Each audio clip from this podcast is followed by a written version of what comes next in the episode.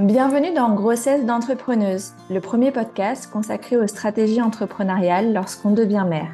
Dans ce podcast, vous allez découvrir à chaque épisode l'histoire d'une entrepreneuse qui nous partage comment sa ou ses grossesses ont impacté son entreprise. Mon intention en faisant circuler ces retours d'expérience, tous aussi différents qu'inspirants, est de vous permettre de faire des choix éclairés afin que la grossesse soit synonyme d'opportunité pour vos activités. Je suis Solène Pigné, votre autre, moi-même chef d'entreprise depuis 2014 et autrice du Guide de l'entrepreneur durable, publié aux éditions Juno, que j'ai justement écrit pendant ma première grossesse. Ah, D'ailleurs, pour en savoir plus sur mon histoire et la genèse de ce podcast, euh, je vous invite à écouter l'épisode 0. Je suis convaincue que la maternité peut être une force positive dans le développement de son activité, même quand tout ne se passe pas comme prévu, et c'est ce que je vous invite à explorer au fil des épisodes. Dans cet épisode, j'ai le plaisir d'accueillir Laure, experte en slowprenariat et fondatrice de Ma Slow Boîte. Dans une société qui nous pousse à valoriser l'action, la croissance continue et le fait de se dépasser pour que ça marche, c'est parfois difficile d'appréhender le ralentissement qu'exige une grossesse. Mais alors, comment ça se passe quand on tombe enceinte en plein lancement de son activité? C'est ce qu'a vécu Laure deux fois et de deux manières bien différentes. Bonne écoute tout d'abord, euh, merci euh, Laure d'avoir euh, accepté de partager ton histoire avec nous aujourd'hui. Ben, avec plaisir, merci pour l'invitation. Ma toute première question, c'était de te demander, toi, enfant, comment est-ce que tu imaginais l'équilibre entre ta vie professionnelle et familiale? Est-ce que c'était un sujet pour toi ou pas? Je pense que enfant, c'était pas tellement un sujet. Je sais pas si je me posais la question pour moi, mais j'ai grandi dans une, configuration familiale assez, euh, assez traditionnelle finalement, je pense pour les gens de notre génération encore. Euh, c'est-à-dire que euh, ma mère était prof, donc elle était assez disponible le matin, soir, week-end, vacances scolaires pour s'occuper de mes frères et moi. Et puis mon père rentrait assez tard le soir, parfois au moment de notre coucher ou, après. Et puis les week-ends, il était plus présent, mais je pense que j'avais une vision du travail comme quelque chose qui potentiellement peut faire que tu n'es pas très présent pour, pour ta famille. Mais j'ai pas souvenir, tu vois, que moi, dans l'enfance, je me projetais vraiment. C'est-à-dire que professionnellement, déjà, j'ai commencé à me projeter un peu, je pense, à la fin du lycée, tu vois, pas avant. Donc, euh, cette question-là venait pas tellement. Euh, par contre, c'est vrai que pendant très longtemps, jusqu'à, je pense, mes 25 ans, je suis, j'étais et je suis toujours, je suis revenue à ça, le genre de personne à ne pas forcément mettre trop d'énergie dans les choses qui sont pas si importantes que ça, y compris certains boulots j'ai eu une. j'ai viré du côté sombre pendant quelques années euh, sur, la, fin de la vingtaine, début trentaine. Mais euh, ouais, je crois que je me suis rarement vue ou assez tard vue avec le travail qui prend une énorme place dans ma vie.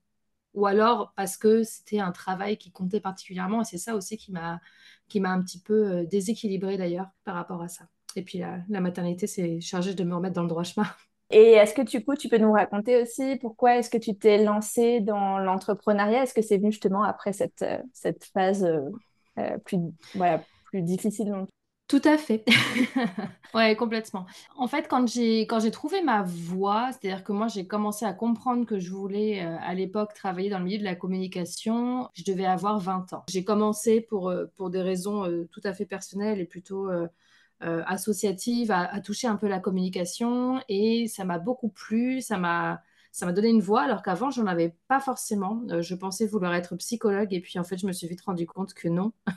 ça c'est plus une on vient vers moi facilement pour parler mais j'avais pas forcément envie de passer mes journées à, accompagner les gens de cette manière-là donc j'avais une grosse perte de flou et la communication j'ai tout de suite adoré le côté euh, créatif, euh, stratégique, et puis de pouvoir constater les résultats. Enfin voilà, ça c'est quelque chose qui m'a beaucoup plu. Donc à partir de la vingtaine, j'ai commencé à aller là-dedans. donc j'ai fait, euh, fait des études là-dedans. Et puis bon, bah, j'ai, comme beaucoup de monde, mis un peu de temps à, re-rentrer dans le milieu parce qu'au départ, j'ai pris pas mal de boulot alimentaire. Ça, ça reste un milieu qui est très concurrentiel quand on sort des études.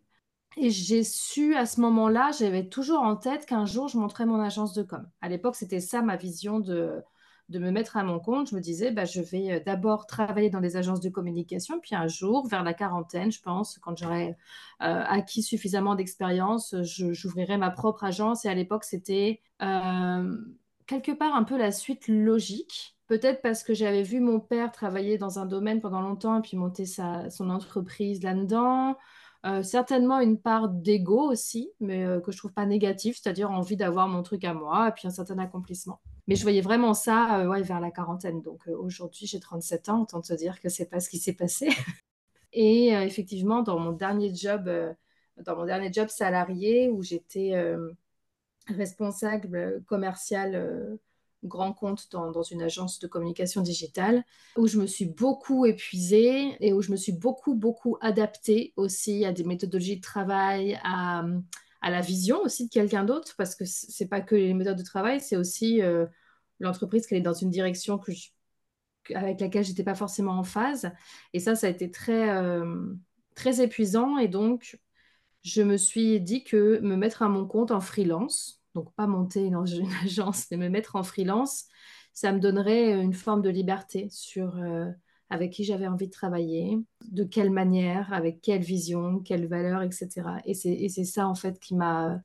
C'est d'avoir cette expérience qui a été sur la fin très difficile, puisque ça s'est fini pour moi en burn-out, euh, bah, de me dire, bah, voilà, j'ai pas j'avais pas envie de retourner dans une autre agence. Je, voulais toujours travailler dans la communication, mais je voulais pas euh, me retrouver à me réadapter comme ça au projet de quelqu'un d'autre. Donc c'est ça qui m'a amené euh, à me lancer en freelance bah, il y a sept... Attends, on est en six ans, six ans, en 2017.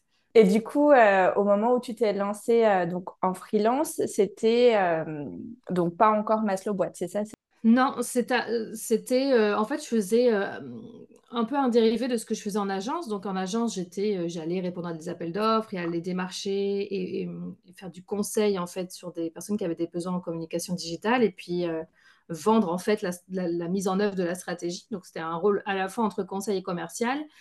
Et ce que j'ai réalisé, parce que je l'avais vu chez, certains prestataires, c'est qu'il y avait pas mal d'entreprises, souvent des TPE, qui euh, n'avaient pas les compétences en interne pour gérer des projets, par exemple de site web ou de marketing digital. C'était pas quelque chose qu'ils connaissaient bien et que moi je pouvais, euh, bah, je pouvais intervenir de manière externalisée euh, pour ça en mission, donc pour les aider à, mettre à plat le projet, définir un cahier des charges, trouver les prestataires et les piloter derrière. Donc vraiment venir me greffer comme chef de projet.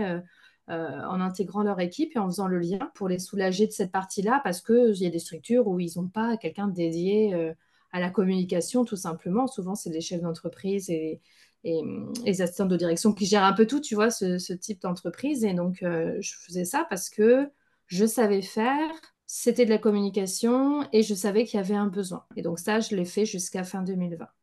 Et après, j'ai lancé Masque Boîte. Et euh, quand ton projet euh, bébé, je ne sais pas d'ailleurs si c'était un projet, est, est arrivé, à, à, quel stade de développement t'en étais de ton activité?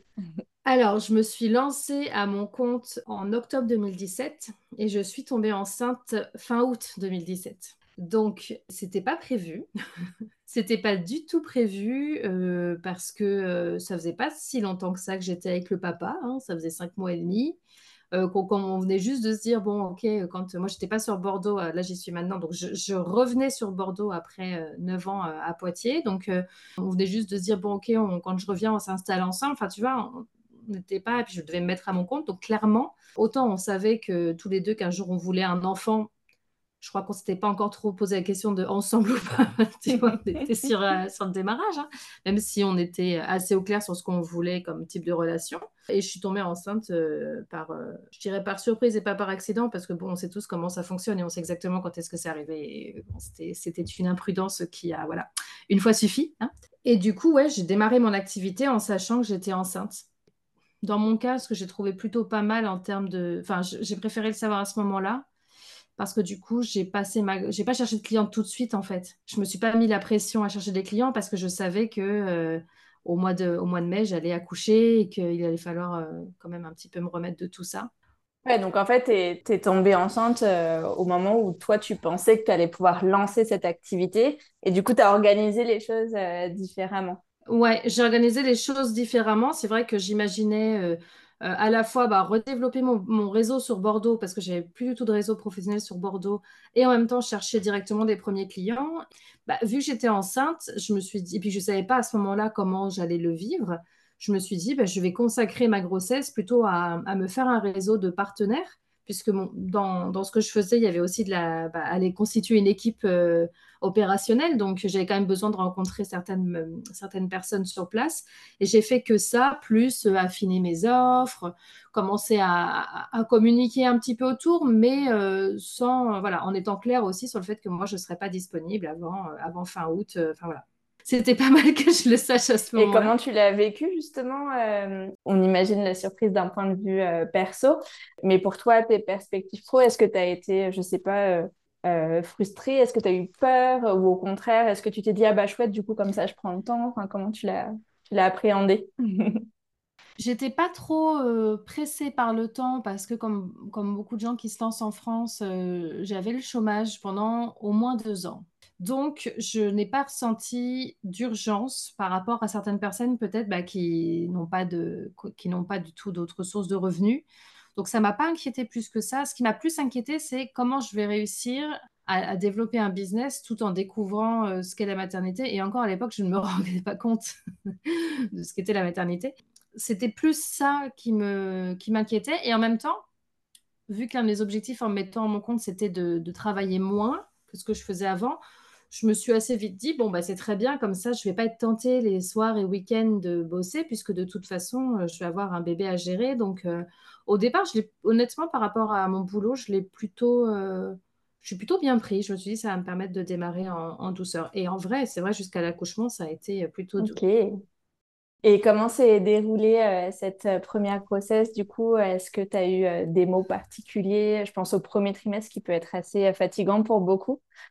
Ouais, ouais, ouais. Alors en plus, euh, moi j'étais en train de partir de mon entreprise, euh, euh, qu'ils n'ont pas su d'ailleurs hein, quand je suis partie. je n'ai pas spécialement partagé ça. C'était, il me restait un mois et demi en gros. Donc le premier mois et demi, j'avais pas encore de nausées ou de choses comme ça. C'est vraiment venu après. ça s'est assez bien calé fin du premier trimestre a été un peu rude à ce niveau-là, euh, assez fatiguée. Mais globalement, c'est une grossesse qui s'est bien déroulée. J'ai ressenti beaucoup d'énergie créative et ça, j'ai trouvé ça appréciable. Mais après, j'ai pas aimé être enceinte.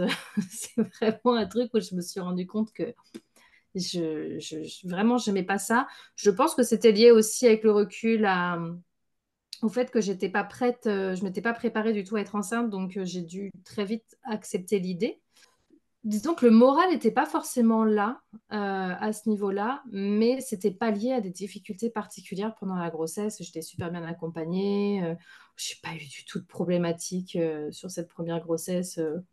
mais voilà, disons que j'avais hâte que ça se termine. Et pour tes deux autres trimestres, comment ça s'est passé? Est-ce que tu as pu mettre en place tout ce que tu avais eu en tête au niveau networking, justement, pour préparer le fait d'avoir des clients après ton congé?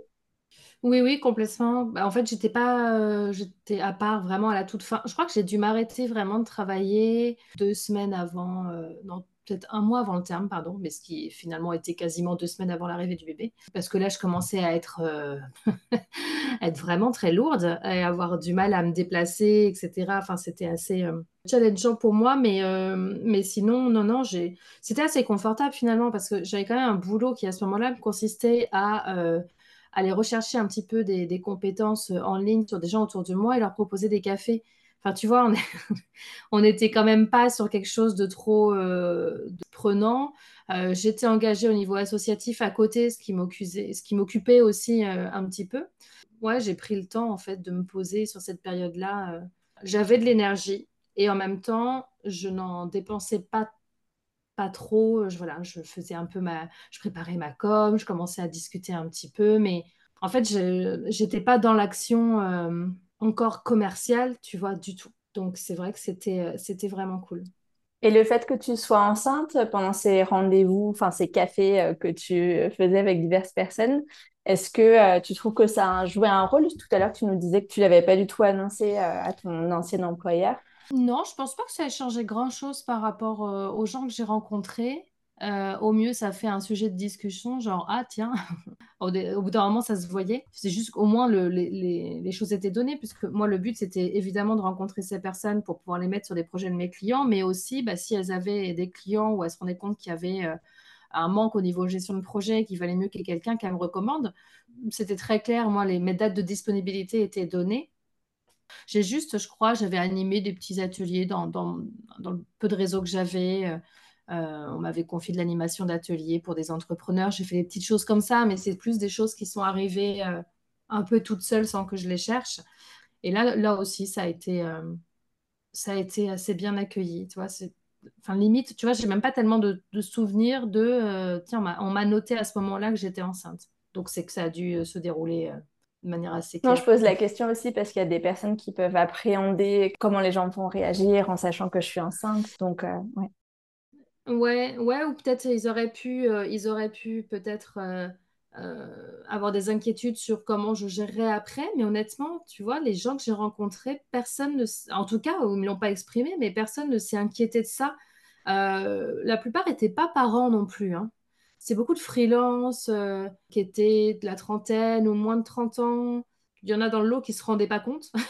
Donc, ils se rendaient pas compte que potentiellement la, suite allait pouvoir être difficile. Donc, euh, en fait, ils ne se sont pas trop posé la question, je crois. Oui, parce qu'on invisibilise beaucoup les difficultés que ça peut représenter. Donc, euh, c'est vrai que pour les autres, tout, le monde se dit bah Quelqu'un qui n'est pas parent, il ira à la crèche et puis bah oui voilà bon bah tu vas avoir des un enfant comme tout le monde enfin tu sais c'est limite un non sujet alors que certainement si j'avais euh, essentiellement rencontré des, des, parents ils auraient peut-être eu plus de doutes. Au moins ils m'auraient dit mais tu vas te lancer là avec un bébé? Alors que pas du tout là. enfin vraiment euh, personne s'en est trop inquiété. Et comment est-ce que tu t'es décidé euh, de date pour ton congé maternité? Et est-ce que tu as eu droit à des aides quelconques? Parce que tu nous disais tout à l'heure que tu touchais le, le chômage. Alors, euh, j'ai pas déclaré officiellement mon congé maternité parce que effectivement, à ce moment-là en France, ça a un peu changé depuis, mais pas forcément pour le mieux d'ailleurs. Il fallait avoir fait minimum 3000 euros de chiffre d'affaires dans les 12 derniers mois au moment de la déclaration du congé, au moment du congé maternité pour avoir le droit à un congé à taux plein. Et si on avait fait moins que ça, on avait le droit à 10% des montants. Donc en gros, j'avais fait le calcul, j'aurais reçu l'équivalent de 500 et quelques euros pour euh, trois mois et demi de congé maternité, puisqu'effectivement, moi, j'avais n'avais pas généré de chiffre d'affaires ou vraiment des, toutes choses. Euh, comme je dis, en animant des petits ateliers par-ci par-là, mais j'étais pas sur ce, je ne rentrais pas dans les cases. Si je déclarais mon congé maternité officiellement, bah en fait, le pôle emploi se suspendait et c'était la sécurité sociale qui reprenait le relais. Donc, euh, je ne touchais pas non plus mon chômage. Et je crois que c'était d'ailleurs la conseillère Pôle emploi qui m'avait conseillé de faire comme ça. Euh, moi, enfin, quand on est euh, indépendant et, qu'on touche les, allocations emploi, en fait, on est rangé dans une catégorie où, en gros, ils vont pas nous proposer des offres parce que c'est identifié qu'on est en création d'entreprise. Et, donc, ma conseillère, une conseillère hein, que j'avais vue m'avait dit bah, le mieux, en fait, c'est juste vous informer vos clients, vous informer les personnes qui pourraient être concernées que vous faites une pause, mais ne le déclarez pas parce que sinon, nous, ça va tout couper. Et puis, bah, en fait, euh, vous allez toucher moins que si vous restez juste euh, là à déclarer que vous faites zéro de chiffre d'affaires. quoi.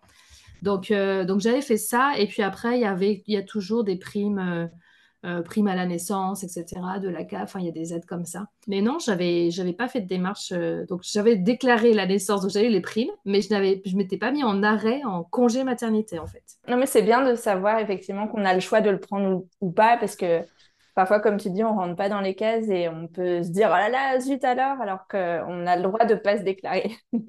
Et c'est ça, ben surtout si, enfin c'est un vrai calcul à faire. Et là, en plus, je sais que ça a changé parce que pour mon deuxième, j'avais regardé. Donc là, je rentrais dans les cases, mais euh, le délai était beaucoup plus long. Il fallait être déjà euh, à son compte depuis au moins trois ans. Enfin, je trouvais ça énorme. Je me disais, mais ou alors il faut faire des demandes. J'ai euh, une, amie qui a dû faire une demande pour toucher ses indemnités parce que bah, ça faisait moins de trois ans qu'elle était entrepreneur. Enfin, tu vois, je trouve ça assez dingue.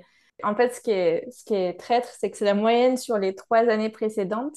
Et parfois, la première année, même si on s'enregistre, en fait, on fait d'autres trucs ou je sais pas, enfin, on ne fait pas rentrer tant de chiffre d'affaires que ça.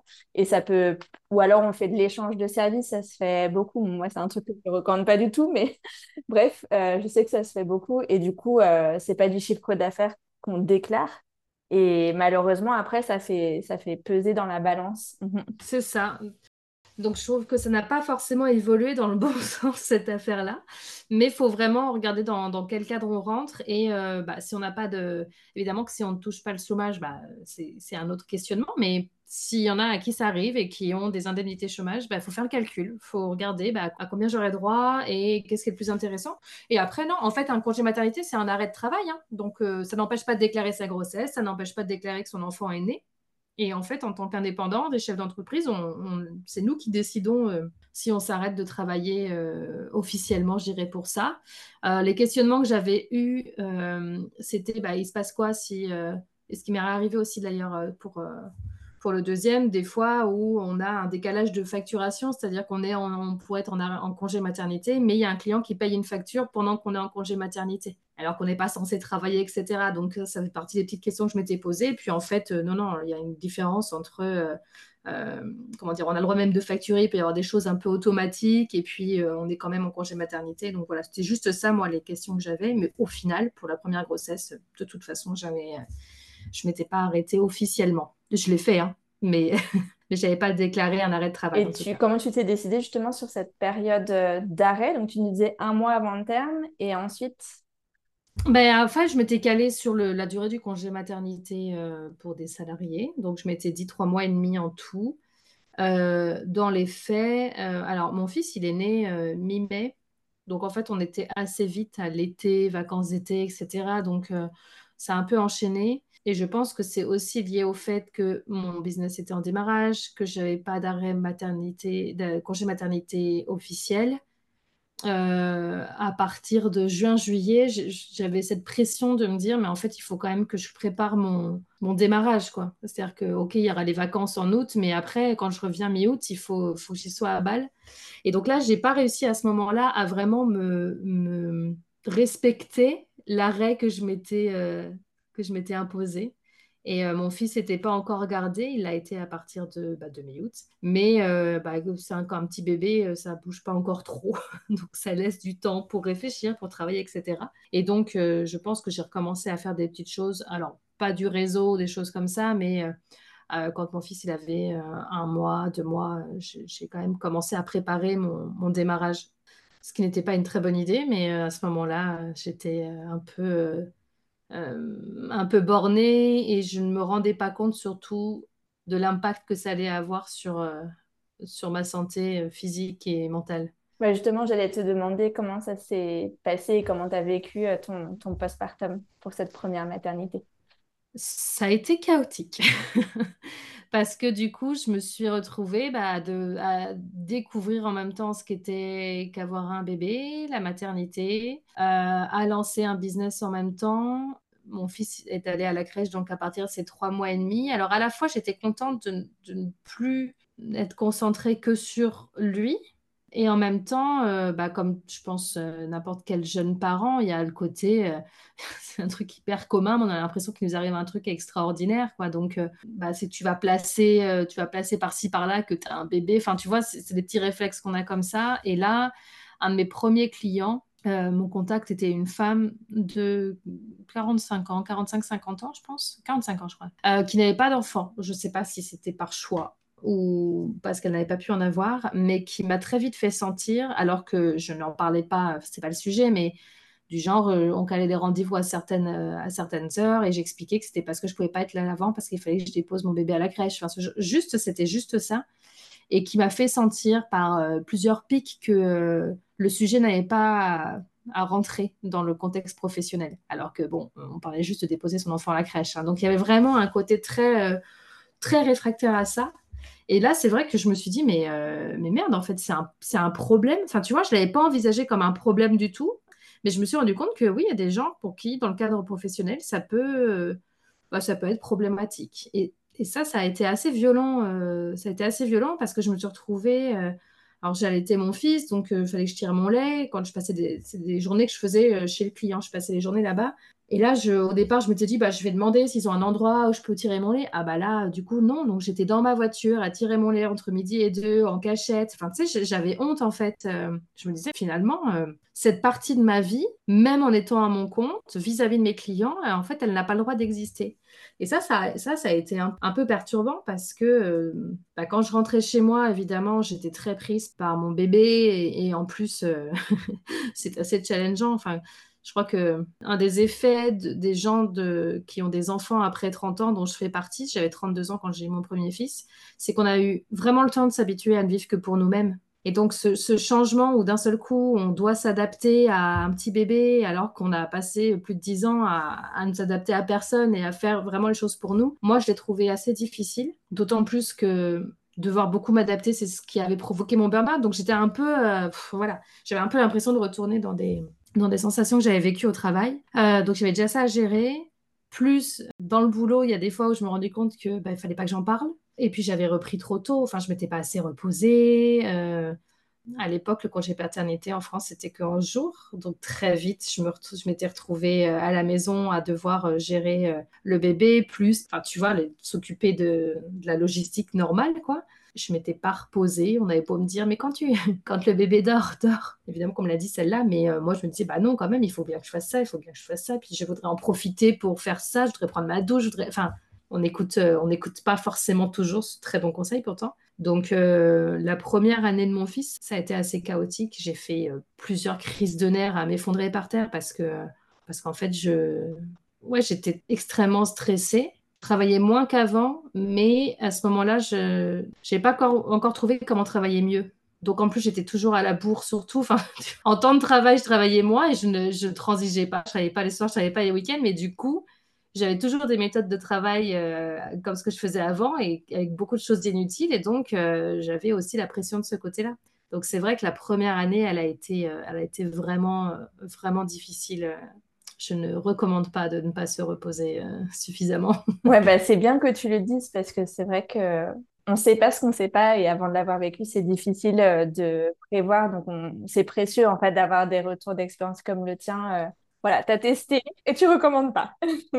j'ai testé, je ne recommande pas. Non, mais en plus, tu vois, quand je, je, me souviens tellement dans l'état d'esprit dans lequel j'étais, c'est-à-dire qu'on avait beau me dire, euh, bah, repose-toi, etc. Moi, j'étais dans une dynamique, ah, mais là, j'ai un business à développer, en fait. Tu vois, j'étais aussi dans cette, espèce de, fin de, d'aventure euh, business, enfin, j'avais ça. Et en plus, j'étais encore assez persuadée à l'époque que je pourrais pas obtenir ce que je voulais si, euh, je m'investissais pas suffisamment.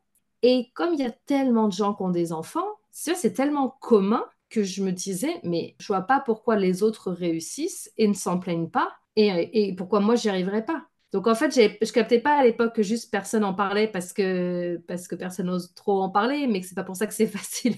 moi, je faisais, j'avais vraiment cette euh, déduction de bah, si personne n'en parle, c'est qu'en fait, pour les autres, ça doit très bien se passer, elles y arrivent, elles gèrent. Donc il faut que je gère aussi. Donc j'étais euh, vraiment dans cette optique à ce moment-là de je veux être une mère, euh, une bonne mère présente et disponible et une excellente professionnelle, et puis être disponible aussi pour mon mec, et puis être disponible par mes amis, tu vois, la Wonder Woman, quoi.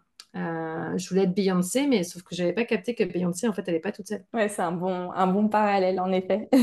Heureusement, depuis, je trouve que la, la, parole se libère quand même pas mal sur, euh, sur le postpartum et ça, ça aide aussi euh, pour, pour mieux se préparer. Puis tu nous diras tout à l'heure comment tu l'as vécu pour ta deuxième grossesse, mais entre-temps, du coup, tu nous as raconté bah, déjà voilà là ta, ta, reprise avec ton conjoint. Euh, comment vous vous êtes organisé? Tu nous disais que le congé paternité n'était pas hyper euh, hyper long à l'époque. Est-ce que du coup euh, vous avez pu bah, trouver votre place chacun? Est-ce que voilà eu l'impression que le fait d'être à ton compte c'était plutôt bénéfique pour votre équilibre ou au contraire est-ce que ça Enfin voilà, comment ça s'est passé? Alors mon, mon conjoint il est à son compte aussi, donc on avait tous les deux la même euh, liberté en fait de choisir nos horaires.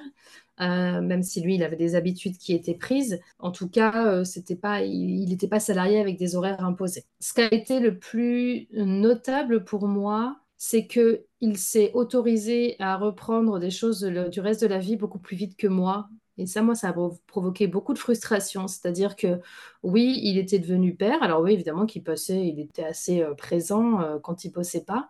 Mais assez rapidement, bah, il a continué à, aller faire son sport, à, parfois s'échapper le week-end, aller se former. Enfin, quand je dis assez vite, c'est pas forcément les. Euh, euh, il s'est pas absenté euh, durant la première année, mais à partir du moment où notre fils a eu deux ans, c'était assez régulier et moi, je n'osais pas le faire. Et j'ai mis, j'ai mis une bonne année et quelques crises de nerfs avant de me dire non, non, mais en fait, j'ai le droit de prendre du temps pour moi, juste pour moi, pas pour le boulot, pas pour la famille, pas pour mon mec, pas pour mes amis, juste pour moi. Et je pense que c'est ça qui a été le plus, le plus significatif, c'est qu'on avançait vraiment à deux vitesses euh, c'est-à-dire que pour lui, de devenir papa, ça n'a pas été euh, quelque chose qui, qui a bouleversé son emploi du temps et son organisation plus que ça. Alors euh, oui, après, on s'organisait. honnêtement, c'était assez partagé sur qui emmenait notre fils à la crèche. Après, il y a les grands-mères aussi qui étaient très présentes. Hein. Elles le gardaient chacun un jour dans la semaine. Il était à la crèche qu'aux trois jours. Donc, au niveau logistique, c'était assez réparti mais la différence se notait plus sur le temps de présence quand on était, euh, bah, quand il n'était pas à la crèche ou pas gardé. moi, je suis restée quand même dans ma grotte pendant un moment. Ouais, je crois que c'est, je suis pas la seule mère à ne pas m'autoriser tout de suite à, reprendre une vie, euh, une vie de femme en fait, euh, qui, qui, ne fait pas les choses pour son enfant ou pour ses clients. Moi, je sais que ça a généré beaucoup, beaucoup de frustration, voire de jalousie. J'ai mis du temps à me rendre compte bah, qu'en fait, c'était juste moi qui bloquais. Hein. Il n'y avait pas de, j'avais du relais, euh, ça pouvait s'organiser. Le seul frein, c'était moi. Super, merci là aussi de, voilà, de partager ton expérience là-dessus. Euh, le mot jalousie, euh, je l'avais jamais forcément vu employé pour cette situation, mais je trouve qu'il est hyper bien. Et depuis, donc, tu as vécu une deuxième grossesse. Comment est-ce que ce, ce, projet de bébé-là est, est, arrivé, si, si c'était un projet là encore? Oui, cette fois-là. non, quand même, après, nous avons fait attention. Non, non, là, c'était un, projet euh, voulu euh, qui n'était pas certain au départ parce que après euh, avoir être passé par ces deux premières années de mon aîné où ça a été quand même assez éprouvant. il y a quand même une période où on s'est dit, euh, est-ce qu'on remet vraiment ça ou pas? Parce que oui, on veut deux enfants à la base sur le papier, mais il faut quand même euh, se, repasser cette période-là. Euh, et puis quand, notre fils a eu, à partir de deux ans, il a commencé à, bien parler, à pouvoir s'exprimer, et ça s'est calmé. Donc on a décidé à ce moment-là de de faire un deuxième enfant et il a mis, euh, j'ai mis à peu près six mois à, tomber enceinte. On a décidé de faire un deuxième enfant toute fin 2020, donc quand moi j'ai arrêté mon activité de freelance pour démarrer ma slow boîte. Est-ce que tu peux nous raconter du coup aussi euh, ce pivot? Ouais, ce pivot, il est lié au fait qu'après avoir passé un an donc en bavé à, à travailler moi, mais pas du tout mieux, dans tout ce chaos, à un moment donné, ça a été une question de survie aussi pour ma santé mentale de me dire, bon, améliorer, faire mieux sur le côté maternité, là tout de suite, je sais, je, je sais pas comment faire. Euh, je ne peux pas contrôler grand-chose de comment est mon enfant, et puis moi, je fais ce que je peux. Donc ce volet-là, ça me semblait un peu difficile de l'optimiser. Mais j'ai assez vite euh, perçu que côté boulot, par contre, j'allais pouvoir faire des choses. J'allais pouvoir euh, travailler différemment pour que ce soit plus confortable, pour obtenir les mêmes résultats en, en, moins de temps. en fait, pour sortir de, bah, de, cette pression d'être toujours à la bourre. J'ai fait un, gros tri, j'ai, euh, je me suis vraiment donné le temps de faire les choses et surtout, j'ai commencé à, me délester des méthodologies de travail que j'avais adoptées dans mes anciens boulots qui en fait me convenaient pas. Euh, c'est-à-dire que j'ai commencé à me dire, bon, mais ça, je fais ça, mais euh, en fait, ça, ça, me saoule, ça me stresse, j'aime pas ça, je procrastine, j'y passe du temps. Donc, comment je pourrais, comment je pourrais faire d'une manière qui me correspond plus? Et euh, donc, j'ai mis en place comme ça pas mal de petits changements donc, sur 2019-2020. Euh, bah, et euh, assez vite, bah, j'ai pu réduire mon temps de travail. C'est-à-dire qu'au lieu d'être à 40 heures, j'étais à 35 heures, 30 heures. Donc, en fait, j'arrivais, non seulement j'étais plus en surcharge, mais en plus, j'avais, en, moins de temps, j'arrivais au même résultat. Donc, je n'avais pas besoin de travailler plus. Et en 2019, avec mon compagnon, on a été incubé pour un, projet qu'on avait à l'époque tous les deux, un incubateur féminin qui s'appelle Les Premières Nouvelle-Aquitaine. Et donc, c'est vraiment pas genre d'incubateur où on te met la pression. C'est pas un incubateur de start-up, c'est un incubateur de, d'entreprise pour équipe féminine ou mixte. Et ça, ça a été marquant pour moi parce que autant j'avais déjà rencontré plein de freelances et je m'étais bien rendu compte quand même que, bah, que j'en faisais moins en quantité, que j'étais moins fatiguée par mon travail. Mais là, ça m'a vachement marqué de me dire, mais attendez, euh, on est dans un incubateur pour nous aider et au contraire, euh, on nous presse pas, on nous laisse le temps, etc. Mais euh, les gens se mettaient la pression eux-mêmes parce a, je pense, à partir du moment où tu commences à monter un projet entrepreneurial, pour plein de gens, c'est adopter certains comportements et puis surtout en faire beaucoup. Enfin, ça m'a, ça m'a intrigué en fait. Ça m'a intrigué et en même temps, ça m'a fait me sentir assez pas sûre de moi. Je me suis dit, mais en fait, ça se trouve, c'est moi qui me plante. Quoi. Que mon premier réflexe, c'était de me dire, Bon, bah moi, ça marche très bien comme ça pour moi, mais si ça se trouve, c'est juste un coup de bol. Euh, j'avais découvert entre-temps le terme slowprenariat qui, que, j'ai adopté parce que ça me parlait vraiment dans, son essence, dans cette idée de faire moins et mieux et puis de rechercher euh, euh, de la sérénité, de la durabilité dans, son travail. Et moi, je, parle aussi beaucoup de rentabilité aujourd'hui parce que pour moi, ça, fait partie aussi de cette sécurité qu'on s'assure. Et, mais voilà, je me sentais très seule dans ce cheminement-là. Je commençais à en, avoir, pas mal marre de ce que je faisais en, freelance parce que bah, je me suis rendu compte que la gestion de projet, c'était des, certaines méthodologies de travail et certaines tâches qui ne me correspondaient pas justement, qui n'étaient pas des choses qui étaient, dans, ce qui était confortable pour moi, euh, qui suis beaucoup plus, euh, qui a un besoin de souplesse organisationnelle très grand. Bah, je savais que ça, ça me convenait plus. Il y avait ce sujet-là et je sentais qu'il y avait quelque chose. Je ne savais pas trop quoi à l'époque, mais euh, je me suis dit, OK, je me laisse deux mois à l'automne. Là, je fais si à la fin de l'année, j'ai toujours ce projet en tête, j'arrête mon activité de France et je me consacre à ça. Et je ne savais pas encore euh, pour proposer quoi, mais euh, globalement pour aider les, les indépendants les entrepreneurs à, à adopter le slowpreneuriat. Et ça, j'étais, et du coup, j'ai démarré ça euh, en janvier 2021, euh, en même temps que mes essais bébés, quoi. Tu vois, Alors, à chaque grossesse, en fait, euh, tu as un nouveau projet entrepreneurial. À chaque fois, ça s'est combiné, la décision de démarrer un business et, on va dire, l'acte, acter le fait qu'un enfant allait arriver. Ouais, non, mais c'est, je trouve qu'il y a un joli parallèle à faire. Puis c'est une période de la vie où on, bah, on est en mode fertile, donc pourquoi pas mais euh, c'est exactement ce que je me suis dit. Et en plus, je me disais, mais c'est génial de démarrer une activité. J'avais aussi hâte de tomber enceinte. Alors, principalement parce que j'avais envie d'avoir un enfant, mais aussi en me disant, mais j'aimerais bien que cette période de, créativité que j'avais ressentie la première fois profite en fait à ce nouveau projet. Et comment s'est passée du coup euh, cette deuxième euh, grossesse? Déjà, comment tu l'as vécu, les différents trimestres? Est-ce qu'il y a eu des grandes différences par rapport à la première fois ou pas? Ouais, ça a été beaucoup plus fatigant. Euh, je l'ai mieux vécu psychologiquement. Bon, je savais que j'aimais pas ça en fait. C'était, euh, voilà, euh, je savais que je n'allais pas spécialement prendre mon pied à, être enceinte. Donc ça, ça me faisait plus, enfin voilà, c'était pas nouveau. Par contre, déjà, j'avais adoré mon premier accouchement. Donc en fait, j'avais un peu cette carotte-là. C'est-à-dire que je me disais, bon, la grossesse, c'est pas génial, mais au bout, il y a l'accouchement. Et, et, ça, je savais que c'est quelque chose que, voilà, dont j'avais très hâte. Et mm, ouais, le premier trimestre, j'étais en plein, euh, en pleine bêta de ma première, mon premier programme d'accompagnement. Et je ne pouvais pas bosser plus de deux heures par jour tellement j'étais fatiguée. Donc ça a été un premier trimestre. J'ai eu un peu de nausée, mais surtout un, niveau de fatigue et d'énormes difficultés à me concentrer. il n'y a rien qui sortait de mon cerveau. C'était euh, assez impressionnant. Et donc du coup, pendant cette période-là, je me suis consacrée uniquement à animer ce, programme-là. Donc les, deux heures de jus que j'avais par jour, il était pour ça, quoi. Et ça s'est très bien déroulé en plus, c'est-à-dire que pour le coup, euh, ça n'a pas entaché la qualité de ce que je faisais, mais j'ai vraiment, enfin, je faisais un petit peu de communication par-ci par-là, mais euh, voilà, j'avais des cours, je donne des cours aussi en parallèle, mais et ça c'était dur. Euh, puis j'avais déjà un premier enfant, donc euh, qui n'était pas fatigant en soi, parce que franchement, ça va, on était deux pour le gérer, plus les grands-mères. Enfin, c'est pas le.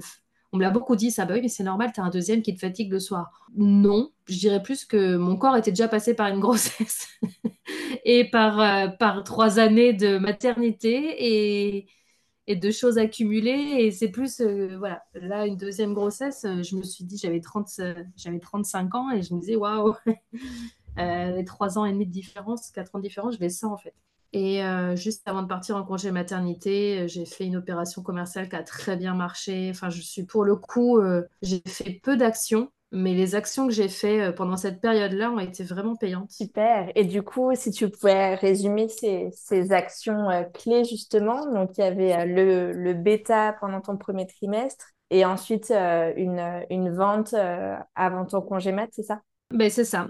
Fait, avant de, j'ai fait la bêta donc en live de mon programme d'accompagnement au slowpreneuriat et qui s'est terminé en novembre. Et donc, euh, fin novembre, euh, décembre, janvier, bah, j'étais sur l'enregistrement de toute la partie pédagogique. Euh, je me suis vraiment concentrée là-dessus, donner mes cours et puis bah, communiquer un peu sur le fait qu'il y a une nouvelle version qui arrivait. Et j'ai lancé la nouvelle version fin janvier 2022, juste, juste quasiment avant de partir en congé maternité. Et ça a été un, très bon lancement. Et, en plus, j'ai eu cette liberté, enfin, je l'ai prise en tout cas, c'est un programme où il y a une partie en autonomie et aussi des, euh, bah, une communauté de support et puis des lives chaque mois. Donc en fait, les gens qui ont rejoint en janvier 2022 savaient que j'allais pas être là pour le début de leur parcours. J'allais faire un live, puis après, euh, j'allais, euh, j'allais passer la main pendant mon absence.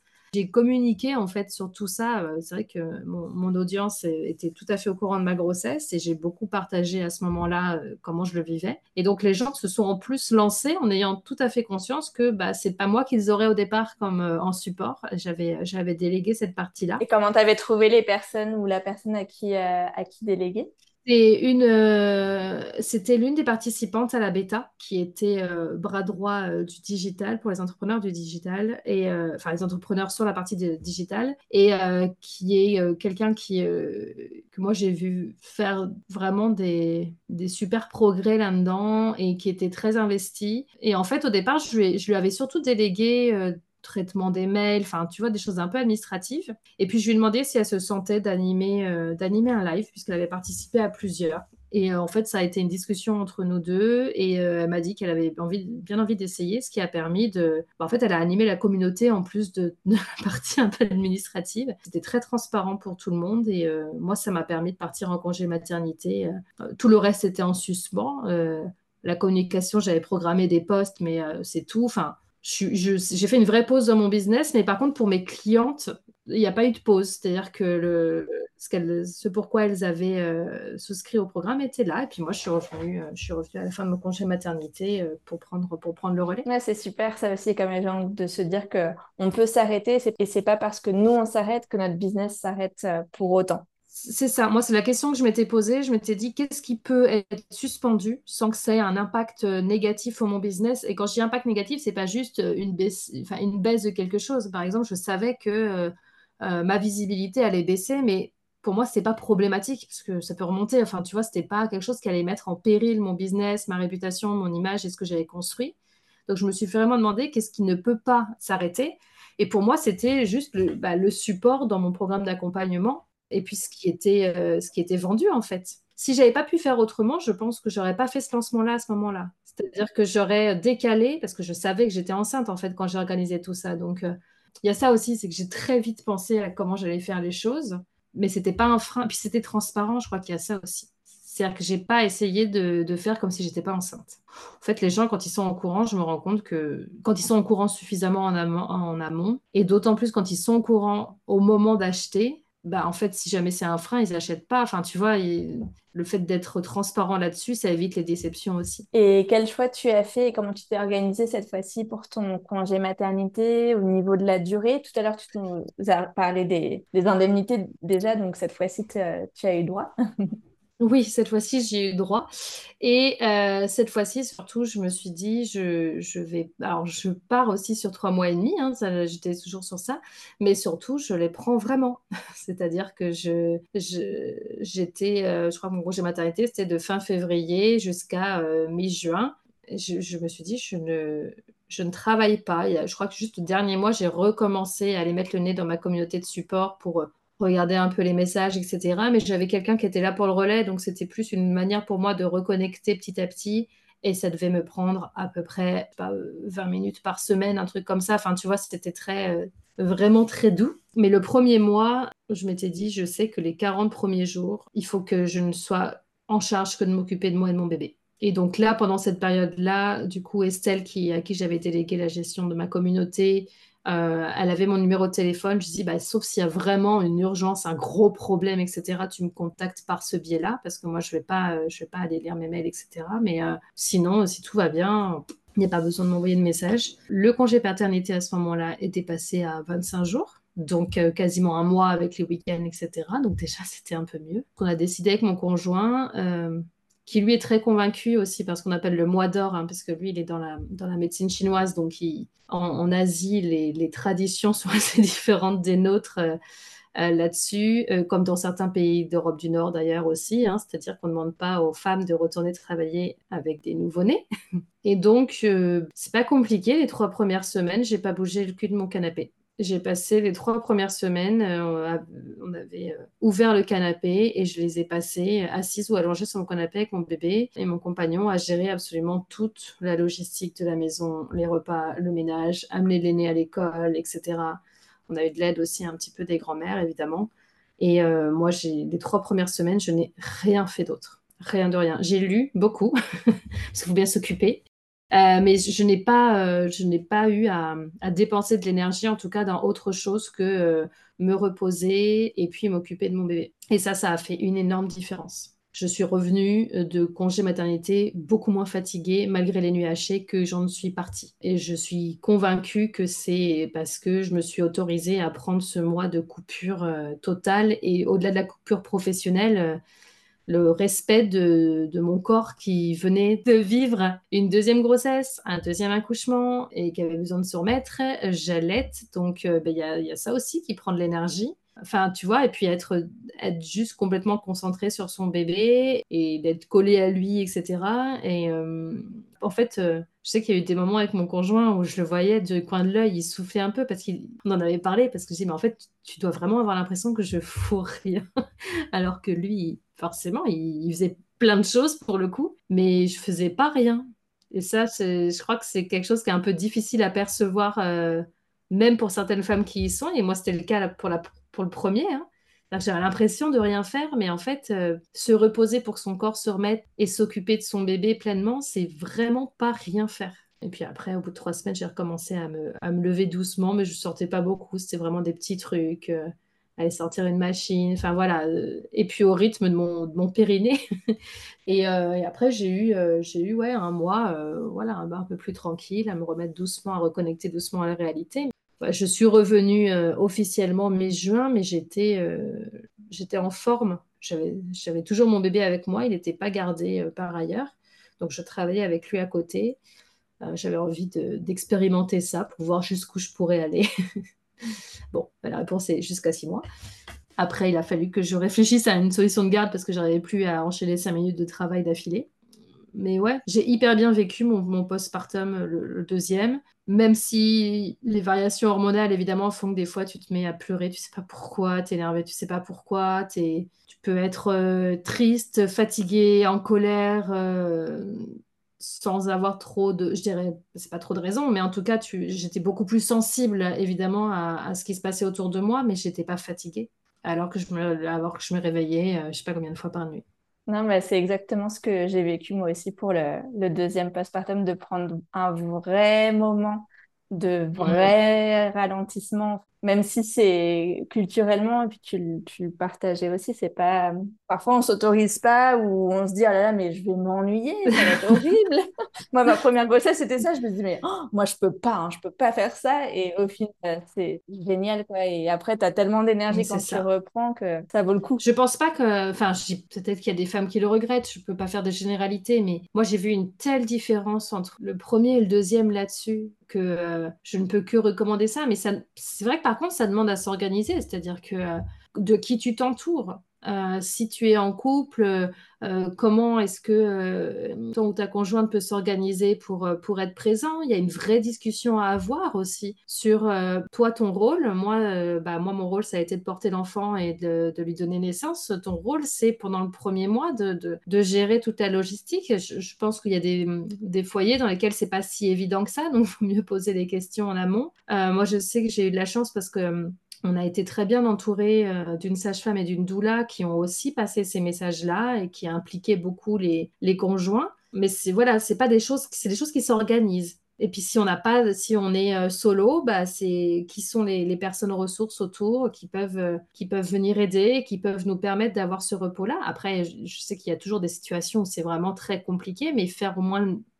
autant que possible à ce niveau-là et en, faire le, minimum par rapport à ce qu'on est obligé de faire. Quoi. Donc c'est ça qui, varie, mais ne pas se dire, euh, en fait, il faut en finir avec ce mythe de la Wonder Woman et c'est pas parce que en fait, c'est pas parce qu'on est dans des sociétés qui nous font croire que euh, c'est euh, super cool et super badass de d'aller bosser euh, au lendemain de son accouchement. hashtag Rachida Dati, il y a quelques années, qui nous a fait bien du mal en allant au Conseil des ministres le lendemain de sa, ou le surlendemain, je sais plus, de sa césarienne. Bah non, en fait, ça, c'est pas des bons exemples. Tu vois, tout le monde a applaudi, genre, oh là là, mais quel warrior. Mais non, en fait, c'est nul c'est nul parce que le message que ça envoie, c'est que finalement, accoucher et, vivre une grossesse, bah, euh, oh, bah, ça va, faut pas faire tout un état, tout le monde, voilà. Mais non, non, c'est une épreuve pour le corps.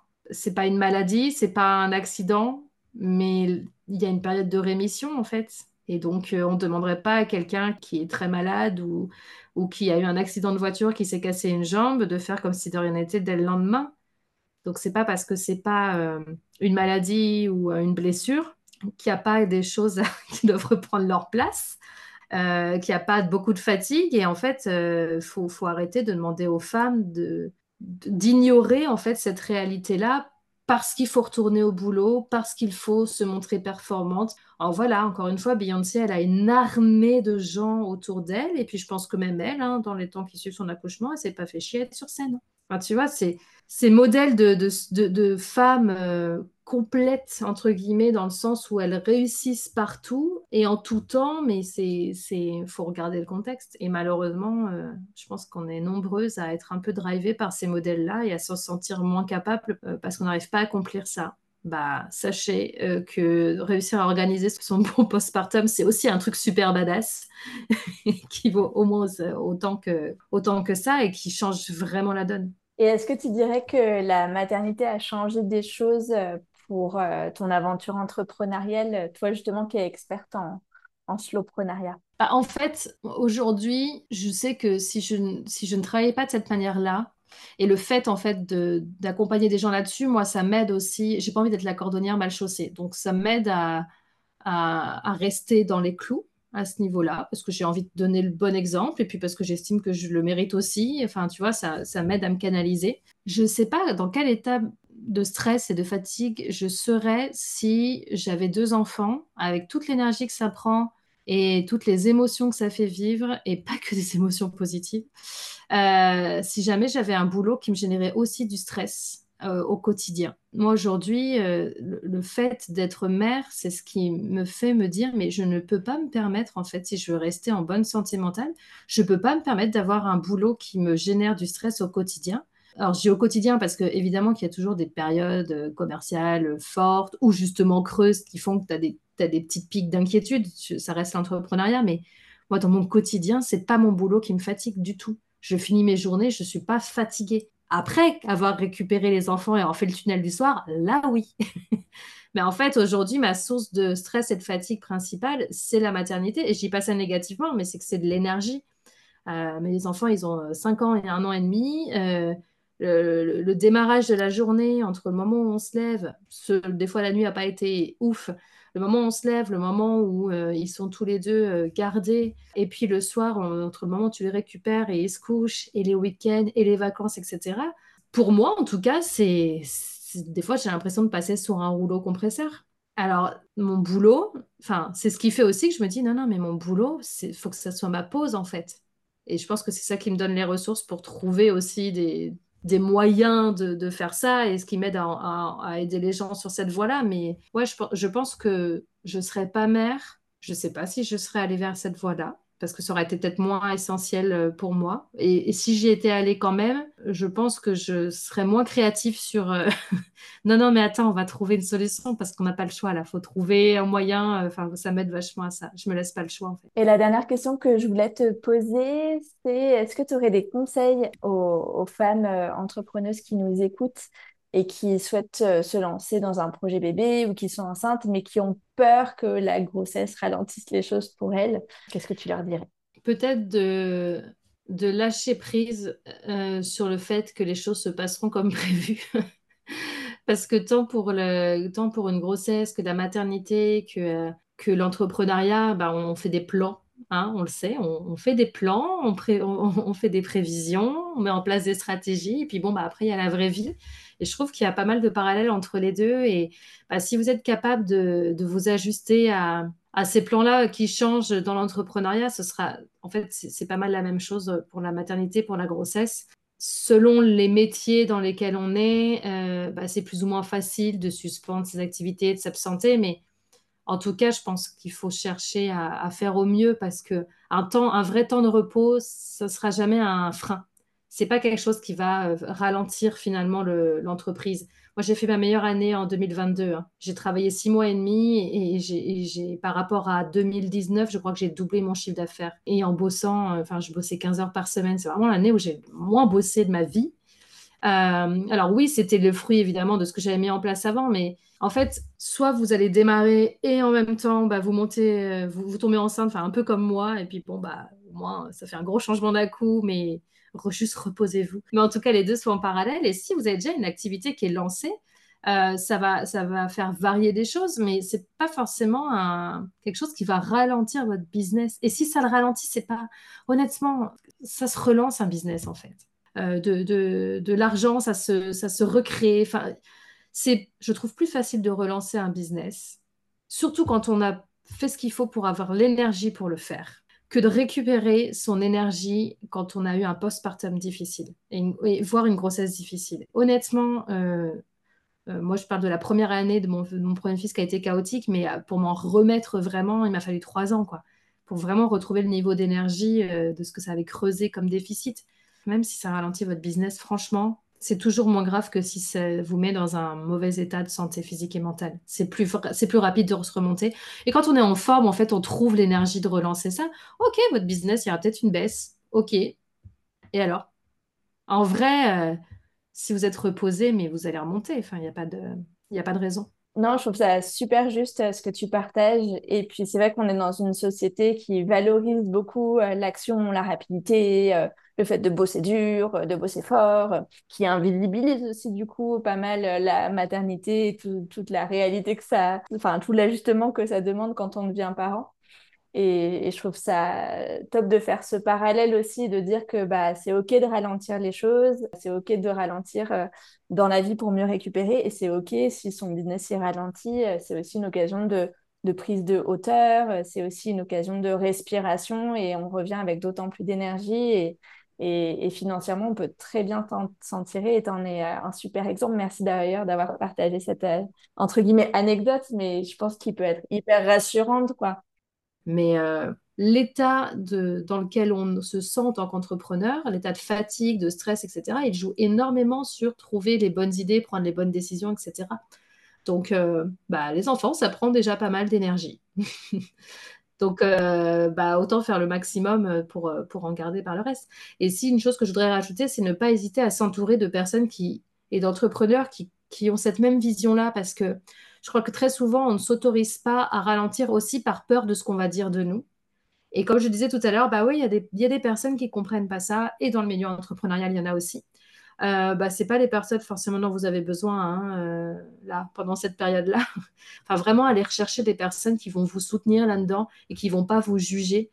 Et si vous croisez quelqu'un qui a l'air de vous juger, ne vous dites pas que c'est vous qui n'êtes pas sur la bonne voie, dites-vous juste que c'est pas la bonne relation pour vous pour le moment.